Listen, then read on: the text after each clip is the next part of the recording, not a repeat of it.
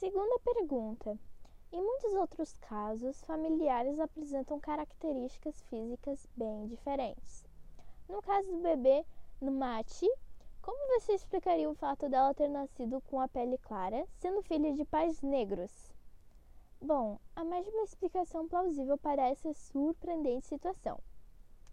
O assunto de genética pode envolver muitos casos atípicos, e justamente isso que o faz tão interessante e curioso. Primeiramente, devemos lembrar dos genes recessivos dos pais. Por mais distante que seja, ambos podem ter algum ancestral de pele caucasiana.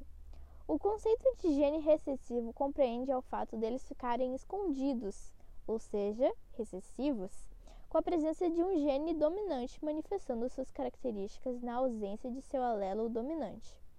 Entretanto, creio que não se descarta a possibilidade de uma mutação genética ocorrida na formação do bebê.